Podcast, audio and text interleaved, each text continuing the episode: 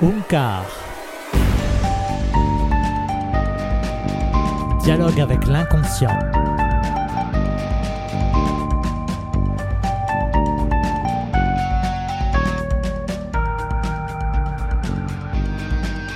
Bonjour à toutes et tous et bienvenue pour ce troisième podcast. Je suis Gabriel de Richaud, praticien Unkar et euh, je suis en compagnie évidemment de Jean-Emmanuel Combe. Bonjour. Bonjour Jean-Emmanuel. Nous sommes là pour ce troisième podcast pour parler, on s'est dit, tiens, si on parlait des émotions et pourquoi pas euh, la manifestation des émotions dans le cadre d'une séance ou même euh, dans un cadre général. La manifestation et même peut-être l'absence de manifestation des émotions. De, de manifestation des émotions, c'est vrai. Alors, je suis évidemment allé voir, comme à chaque fois, le mot euh, émotion, euh, son étymologie, et euh, parce que les mots sont importants, nous l'avons vu, les mots sont très importants, et c'est bien d'aller voir un peu l'histoire des mots, parce que dans ces podcasts, on fait vraiment attention aux mots qu'on emploie. Et émouvoir, donc émotion, ça vient d'émouvoir, ça vient de émovere, ce qui veut dire remuer, ébranler et qui est composé de ex et movere, qui signifie dès euh, le XIe siècle mettre en mouvement. Alors, comment euh, les émotions nous mettent en mouvement ou quand elles ne se manifestent pas, comment elles nous mettent pas en mouvement? C'est peut-être aussi ça la question. Qu'est-ce que tu penses, toi, Jean-Emmanuel, de, bah, de cette euh, définition qui est euh, une définition historique, étymologique, mais qui peut être aussi euh, actualisée en fonction maintenant des connaissances qu'on a de l'inconscient et notamment de ta connaissance des inconscients? Alors, je vais être honnête, euh, j'avais même pas regardé avant. donc, après, ça ne m'étonne pas tant que ça, connaissant un petit peu le de latin. Euh, j'ai absolument fait aucun travail de recherche sur les émotions parce que je tenais euh, à faire de ce podcast en fait quelque chose au maximum d'émotionnel et d'essayer de le faire avec mes propres émotions, euh, c'est-à-dire non pas quelque chose de cadré, mais quelque chose d'émotionnel, d'aller voir un petit peu où est-ce que ça peut mener en, quelques minutes. Donc en fait, qui est du mouvement, oui clairement. Pour moi, l'émotion, elle, vient justement à partir du moment où il y a, il y a du mouvement dans le corps. Euh, et, que quelquefois, bah, l'absence d'émotion, c'est justement que ce mouvement n'opère pas et, qu'on devient un petit peu plus robotique à l'intérieur. Et, euh, donc, on pourra aussi discuter certainement des, conséquences de, vivre des émotions ou de ne pas en vivre et de ce que ça peut faire. Je me souviens euh, d'une fois où tu disais très justement par rapport au corps que l'inconscient c'était le mouvement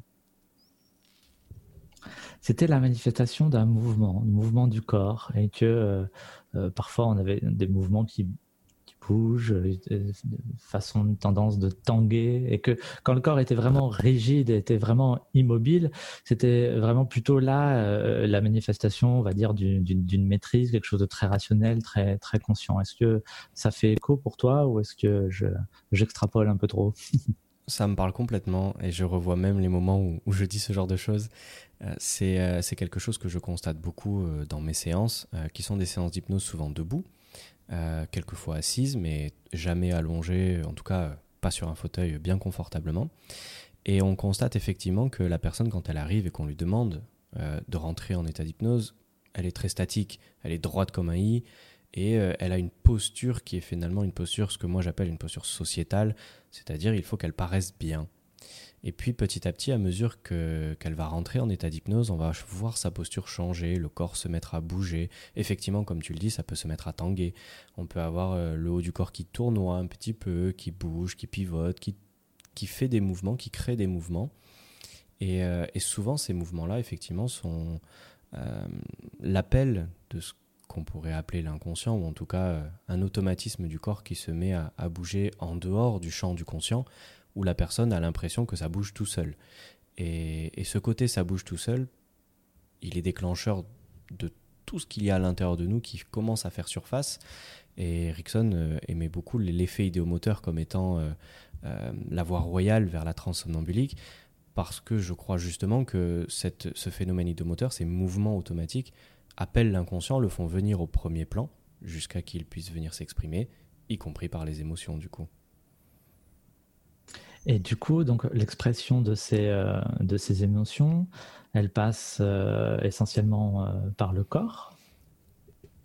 Je le crois vraiment sincèrement que la plupart des émotions passent par des mouvements du corps.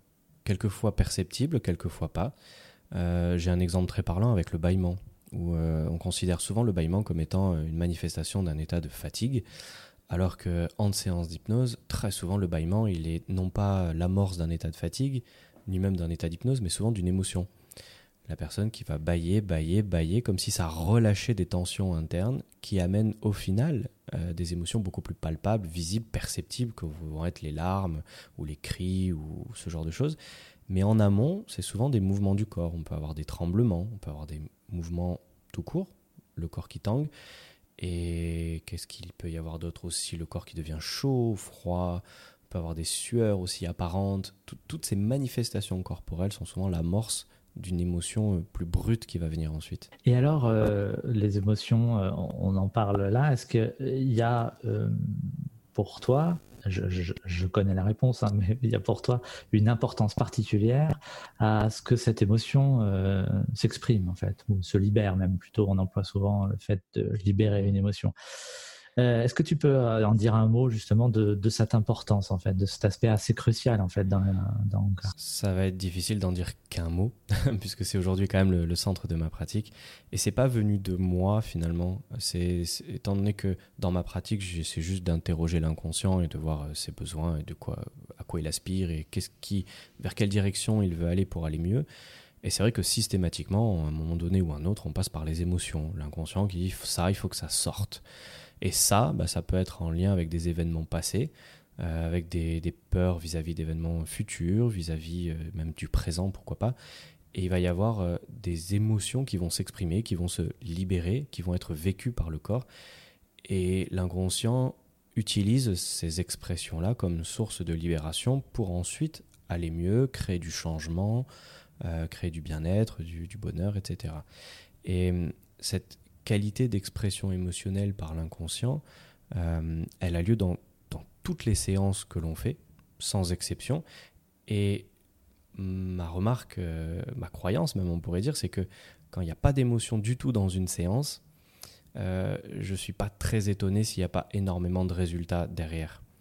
Euh, c'est pas parce qu'il y a des émotions qu'il y aura forcément de super résultats, mais le fait qu'il y ait des émotions est quand même un vecteur euh, où l'inconscient prend le dessus et va pouvoir exprimer davantage tous ses besoins, alors qu'une personne qui reste stoïque, droit comme un i, qui respire tout à fait calmement et qui est finalement dans une posture habituelle, euh, va avoir beaucoup plus de difficultés à, créer du changement dans son corps et dans ses perceptions, plutôt qu'une personne qui, qui, vient de pleurer pendant une heure euh, toutes les larmes de son corps, où elle repart souvent changée déjà à la sortie de la porte.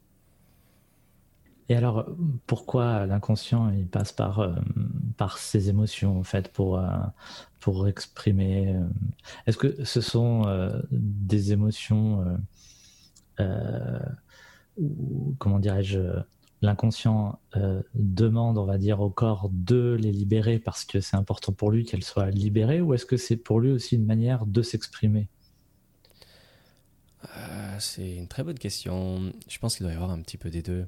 Euh, on, va dire qu'en début de séance ou les premières séances, l'inconscient est vraiment dans une dynamique presque d'urgence. Il faut libérer des émotions et c'est ça qui va lui permettre de souffler un petit peu, on va dire de se poser, d'être capable d'être aussi plus à l'écoute ensuite des besoins qu'on peut avoir nous en tant que en tant que personnalité, en tant que ce qu'on veut dans notre société, euh, perdre du poids, être plus heureux, etc. Et cette urgence de libération émotionnelle, souvent, elle vient de blocages passés où la libération émotionnelle implique une présence plus forte de l'inconscient qui du coup peut mieux s'exprimer, peut mieux créer du changement. Et alors là, euh, je dirais que l'émotion peut devenir tout simplement un moyen d'expression juste pour montrer euh, une humeur, une réaction par exemple à une situation, etc. où l'inconscient va très souvent être dans ses réactions très émotionnelles. Euh, où sa présence va être aussi mesurée par presque une intensité émotionnelle palpable. Euh, que ce soit dans les regards, que ce soit dans les mots. Enfin, quand un inconscient parle, il y a des émotions quasi en permanence. Il n'y a pas de neutralité finalement dans, les mots qu'il va employer, dans ce qu'il va transmettre. Mais j'ai l'impression que ça vient souvent dans un second temps. Il y a quand même cette impression chez moi d'une vraie urgence au début de, de, libération émotionnelle pour pouvoir avoir plus de place d'expression. Après, il y a peut-être différentes directions d'hypnose, mais dans celle où on laisse de la place à l'inconscient, euh, la libération d'émotions est souvent une voie euh, presque obligatoire. Et il y a parfois euh, même des expériences qu'on voit en, séance où euh, les personnes euh, libèrent des émotions différentes, mais parfois il n'y a, pas de sens derrière. On ne sait pas pourquoi. Hmm. C'est juste l'émotion est là, elle est ressentie, elle est exprimée, elle est libérée, mais on ne sait pas encore pourquoi, s'il y a une cause, s'il y a une histoire derrière. parfois ça, ça se libère de façon autonome. Hmm. Je réutilise beaucoup dans, ce cas la, façon de faire Erickson. Euh, où il différencie la notion de euh, d'intellectualisation d'un souvenir et la notion de l'émotionnel associé à ce souvenir. Et euh, il raconte d'ailleurs dans, dans, un article comment il a fait rire un de ses étudiants sur scène en lui faisant se remémorer simplement la résultante d'une blague. C'est-à-dire, il a ri d'une blague dont il ne se souvenait absolument pas du contenu. Et c'est seulement a posteriori qu'Erickson a, fait remonter à la surface le contenu de la blague en, mémoire et où euh, la personne a pu faire les liens. Il a démontré ainsi, et par de nombreuses reprises euh, dans, de le côté thérapeutique, qu'on peut tout à fait avoir l'émotion d'un souvenir sans en avoir l'intellectualisation.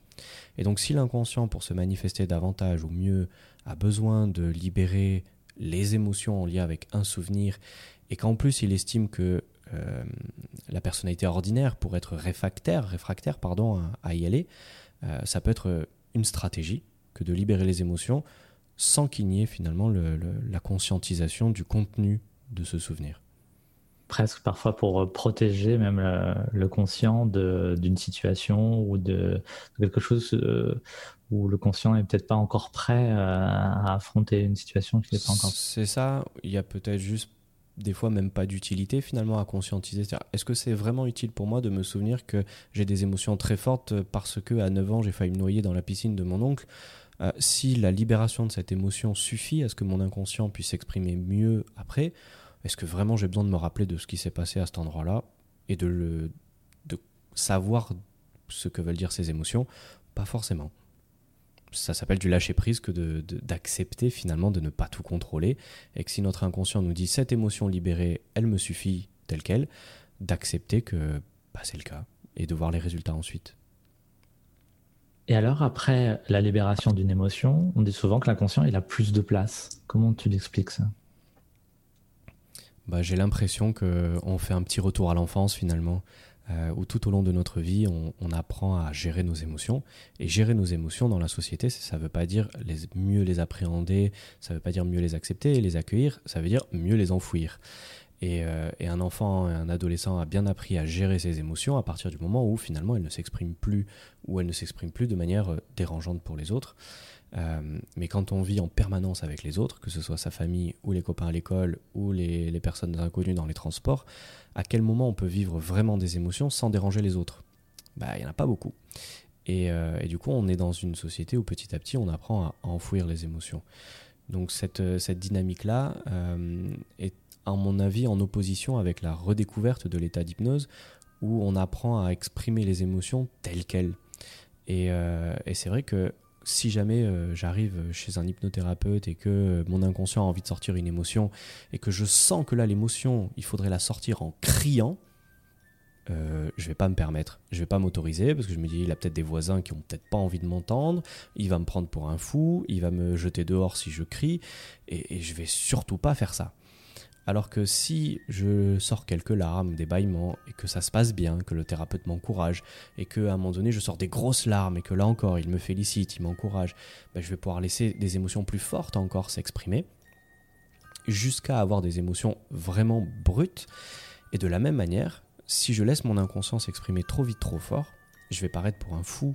Euh, partout dans notre société où on voit des gens qui euh, ont les bras qui bougent tout seuls, ou ont des hallucinations, ou ont euh, des, paroles d'esprit, ou ce que nous en hypnose on appelle les, paroles automatiques, euh, l'inconscient qui parle à notre place. Alors quand il change de voix, que c'est une voix gutturale, ou une voix très aiguë, une voix très bizarre, ça peut faire peur à des gens qui ne sont pas initiés.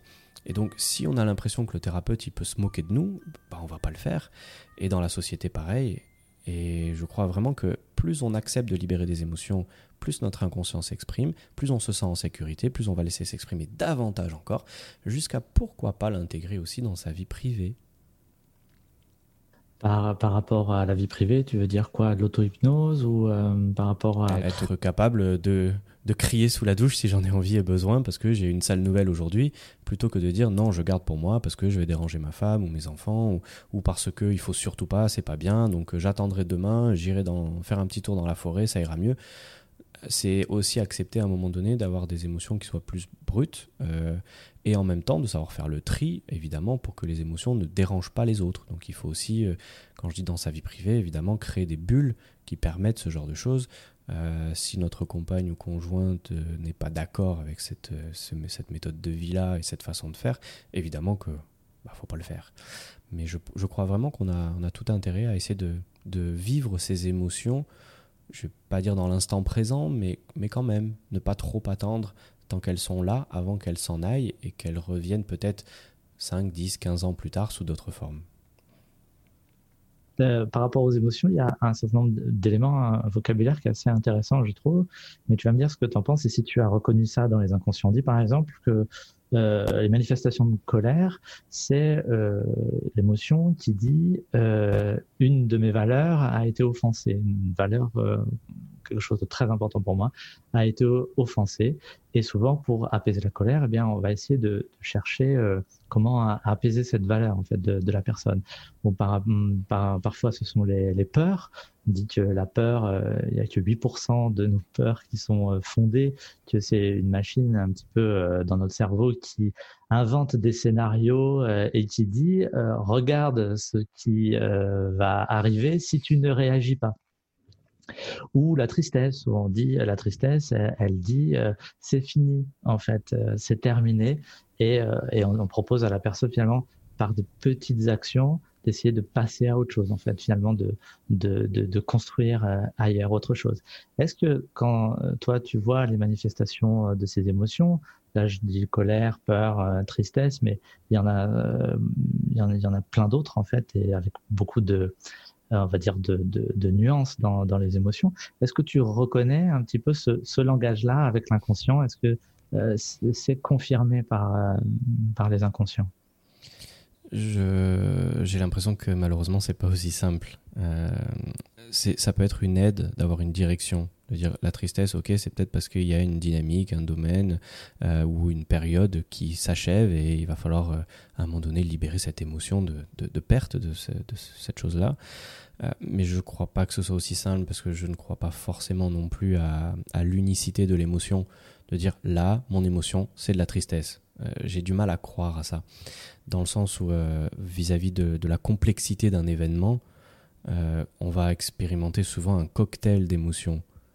Et, euh, et, et, dans ce cocktail d'émotions, euh, on va avoir bah, peut-être une valeur qui a été touchée, il va peut-être falloir euh, faire le deuil de quelque chose, il va peut-être y avoir à un moment donné un montage, un scénario qui a été exacerbé ou extrapolé par notre euh, système de défense. Euh, on va le voir par exemple entre deux personnes qui ont vécu euh, le même accident ou un accident similaire, qu'il va y en avoir une qui va tout de suite repartir sans aucun souci dans sa voiture et roule roule, et puis l'autre qui pendant un mois ne va plus pouvoir toucher un volant parce qu'il se sera construit un, scénario dans sa tête qui va lui dire que s'il reprend le volant, il va mourir demain.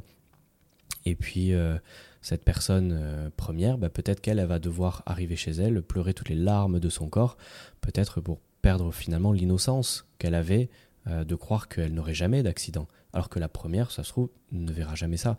Et je pense que malheureusement, c'est pas aussi simple que de simplifier de cette manière-là et que souvent, ce sont des mélanges. Une personne va avoir de la tristesse, de la colère, de plein de choses qui vont euh, s'accumuler et peut-être finalement, à travers la colère, il va y avoir une valeur qui a été touchée, mais qu'il va y avoir aussi des choses beaucoup plus complexes euh, qui ne seront peut-être pas que des valeurs. Mais euh, alors là, j'ai pas d'exemple en tête. Euh, mais si j'en ai un, je reviens vers toi. D'accord. Mais donc, ce que tu dis, il y a deux choses. Il y a évidemment, par rapport à une situation, chacun va vivre des émotions qui sont personnelles, singulières, par rapport à, j'allais dire, sa propre géographie intime. ou voilà. mais par rapport à l'émotion, qui est un cocktail en fait de plusieurs émotions qui peuvent s'imbriquer, de nuances, de couleurs, ça, c'est sûr. Mais est-ce que quand même, à l'intérieur, on ressent euh, des dynamiques qui se, seraient proches, et même si elles se, euh, j'allais dire, pense que ça se rapproche. J'ai pas de, j'ai pas de contre-exemple en fait. Depuis tout à l'heure, là, dans ma tête, je cherche un contre-exemple. Et, euh, et c'est vrai que bah, vis-à-vis de la colère, j'ai, j'ai pas forcément de contre-exemple en tête euh, là qui me viennent. Après, est-ce que tu dis aussi que c'est très difficile ou que ce serait euh, assez exceptionnel, on va dire, de sentir uniquement de la tristesse ou de sentir uniquement de la colère, que c'est toujours, enfin, ce qu'on ressent, c'est toujours, euh, j'allais dire, un, joli cocktail ou euh, une jolie recette personnelle, une jolie cuisine à soi euh, d'émotions par rapport à la, situation ou par rapport à un événement.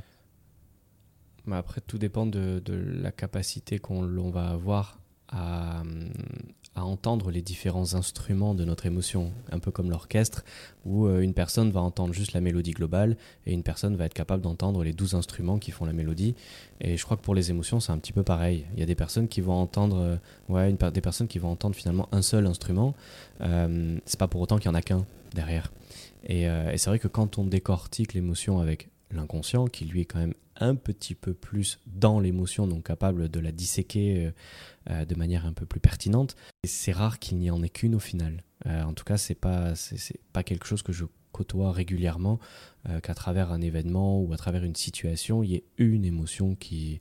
Parce qu'en général, face à cette situation, ben, on va avoir euh, des angles de vue différents, des approches différentes, et que finalement, bah, vis-à-vis d'un accident, je peux avoir euh, la tristesse d'avoir de, perdu mon innocence, la colère euh, vis-à-vis de l'autre qui n'a pas respecté, qui aurait pu me tuer, je vais avoir du dégoût vis-à-vis de la situation et de ce que ça va me provoquer dans ma vie, je vais peut-être avoir beaucoup de tristesse aussi par rapport au fait d'avoir peut-être eu peur de perdre mes enfants, là, il va y avoir peut-être aussi il y a quoi comme autre émotion euh, Peut-être de la joie aussi, euh, paradoxalement, d'être en vie, euh, qui va venir et qui va venir s'exprimer de manière presque pure.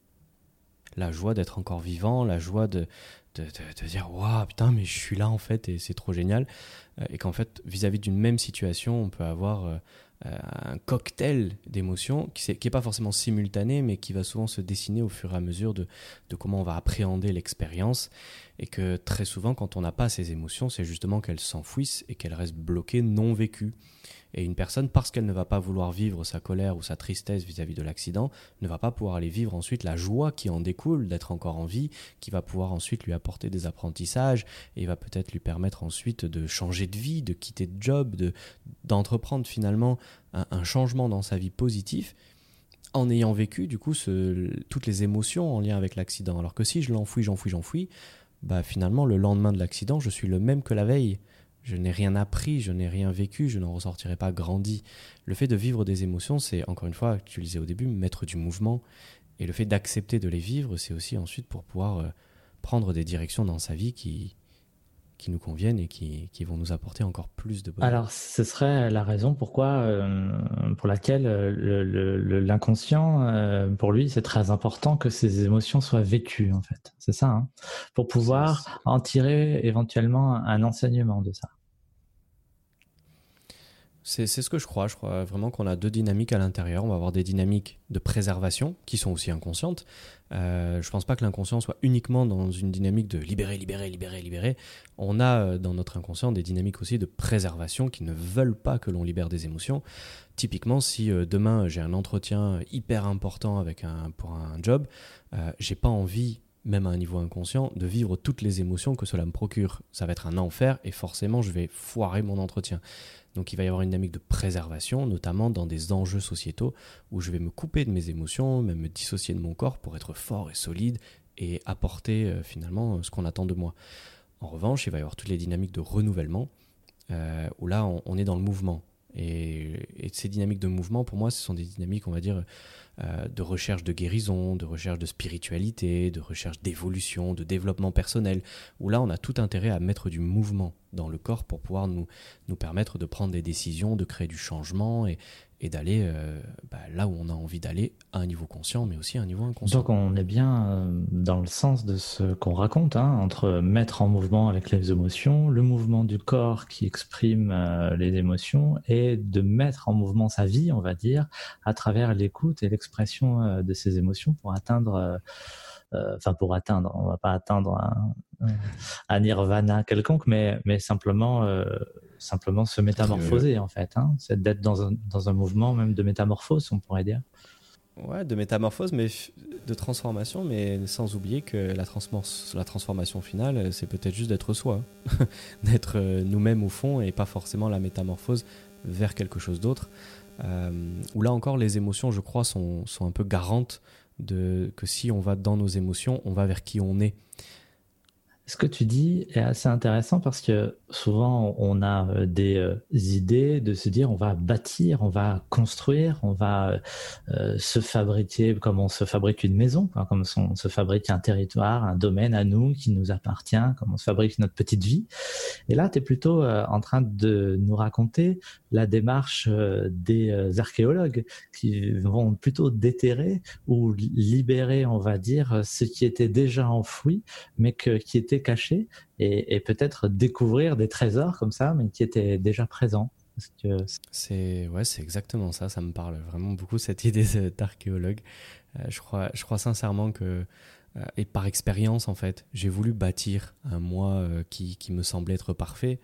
Et, et, au final, quand on atteint quelque chose qui nous semble correct sur tous les plans, du style j'ai une femme, j'ai un gamin, j'ai une maison, j'ai une voiture, j'ai ceci, mais ça fonctionne pas en fait dans mon corps. Ça ne m'apporte pas ce que, ce que je croyais que ça allait m'aspirer. Donc pourquoi? Pourquoi? Et, souvent, bah, on arrive après à la dynamique des émotions qui, qui explique ce pourquoi. Et quand on recherche à dire bon bah ok, alors qu'est-ce qui va pouvoir m'apporter euh, ce que je recherche Si le fait de bâtir la maison ne me l'a pas apporté, si le fait d'acheter la voiture ne l'a pas apporté, si le fait de ceci cela, et ben souvent on en revient finalement à la simplicité euh, émotionnelle. Et quand on dans ce côté obscur des émotions, on rentre dans une dynamique un peu archéologique. les émotions ne sont pas que dans le présent, euh, elles sont aussi beaucoup, beaucoup cristallisées depuis le passé et elles sont enregistrées. Donc on a la chance que si on n'a pas vécu une émotion quand on avait 12, 15, 20, 30 ans, il n'est pas trop tard aujourd'hui pour aller la chercher, la déterrer, la vivre et en retirer quelque chose. C'est-à-dire que si j'ai une expérience très forte dans ma vie, j'ai enfoui les émotions certainement pour me protéger. Rien ne m'empêche 20 ans plus tard d'y retourner dans cet événement, de le vivre, de l'appréhender sous différents angles de perspective émotionnelle et peut-être de faire de la colère libérer quelque chose, de faire de la tristesse libérer quelque chose, de mettre du mouvement finalement pour ensuite créer quelque chose de plus positif et qui me ressemble davantage aujourd'hui. Et qu'est-ce qui me ressemble davantage aujourd'hui que euh, l'ensemble de tout ce qui m'a construit euh, depuis ma naissance? Donc, euh, libérer les émotions pour euh, libérer des trésors, on pourrait dire, ou des, des, euh, éléments cachés de soi, pour se révéler, pour trouver ce que nous sommes, en fait, et, non pas forcément le, bâtir et le construire. En tout cas, la recherche, on va dire, l'exploration, archéologique ou, ou, autre de soi en fait cette exploration c'est ça en fait peut-être cette mise en mouvement hein, qu'on qu'on élabore. Mm, mm, mm. ça me parle, je suis d'accord. Bien. Est-ce que euh, par rapport à la séance, on va dire, et par rapport aux manifestations d'émotions, tout à l'heure, tu as, parlé de. Euh, j'ai parlé un petit peu du corps qui tanguait, puis toi, tu as parlé aussi des, des bâillements. Est-ce qu'il y aurait d'autres subtilités comme ça de l'émotion euh, qu'en tant que praticien, on verrait pas tout de suite, et puis qui sont en fait des manifestations d'émotions alors effectivement, le bâillement est assez atypique euh, et très très très régulier. Euh, il va y avoir aussi euh, typiquement les nausées aussi. les personnes qui vont dire « Ouh là là, j'ai l'impression que je vais vomir ». Alors la plupart du temps, il n'y a pas de vomito, mais très souvent des émotions. Et les nausées sont très souvent pour moi un système de défense. C'est j'ai des nausées parce qu'il y a des émotions derrière et que du coup, les nausées sont le reflet des émotions comme si elles étaient finalement vécues qu'à moitié. Donc les nausées me parlent aussi euh, beaucoup. Et une fois que l'émotion est libérée, comme par hasard, il n'y a plus de nausées. Donc c'est une corrélation que, j'ai pu faire. Euh, aussi la sensation euh, d'avoir un malaise. C'est tout d'un coup, on va avoir l'inconscient qui dit je vais faire remonter quelque chose, une information, une émotion. On ne sait pas trop ce que c'est, mais la personne tout d'un coup commence à avoir très chaud et dire oh là là, je crois que je vais faire un malaise, je crois que je vais m'évanouir. Là encore, si elle relâche les tensions, euh, l'émotion s'amorce ensuite naturellement. Et lorsqu'il y a évanouissement, est-ce que c'est toujours l'émotion ou est-ce que c'est des protections? Alors, euh, évanouissement, moi en général, euh, je vais pas jusqu'à l'évanouissement euh, avec mes clients. En général, on arrive à avoir l'émotion avant. Euh, j'ai pas eu d'évanouissement aujourd'hui, donc je peux peux pas vraiment parler là-dessus. Par contre, des personnes qui, on va dire, ne tiennent plus sur leurs jambes et ressentent absolument le besoin de s'écrouler par terre, ça, oui, beaucoup.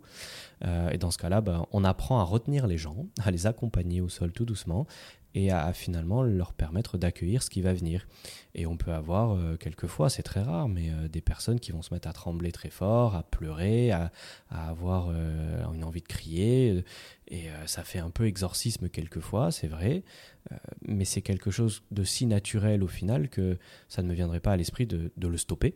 Donc si vraiment la personne, elle m'appelle à l'aide, ou elle vraiment elle me dit là, stop, faut que ça s'arrête, eh ben, on a juste à suggérer la sortie de, la transe, à, réconforter la personne comme on le ferait avec son enfant, et tout s'estompe, tout s'arrête.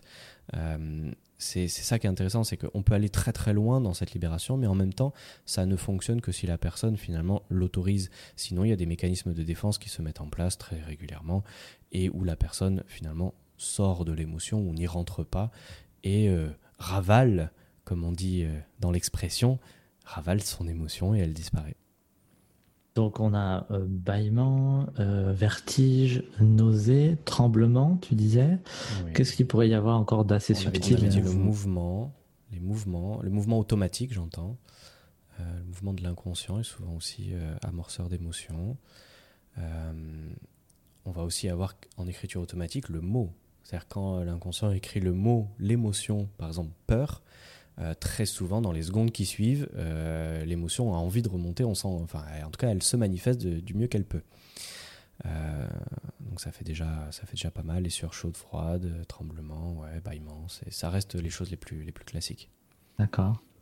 Merci Jean-Emmanuel. Est-ce que tu veux rajouter encore quelque chose par rapport à cette thématique qui est vaste? À mon avis, on y reviendra hein, sur cette thématique. oui, avec plaisir. On pourra aller un petit peu plus en profondeur s'il le faut. Moi, j'ai beaucoup apprécié le côté, euh, le format euh, totalement improvisé de ce podcast. Euh, donc voilà, j'espère qu'on aura quand même donné un aperçu assez global de, de, comment peuvent être vues les émotions et pourquoi elles peuvent être abordées comme vecteur de changement dans les séances d'hypnose. Merci beaucoup Jean-Emmanuel et à très vite pour un, un autre podcast sans doute. À bientôt. Et merci à toutes et tous pour votre écoute et puis, euh, et puis à très bientôt. Au revoir.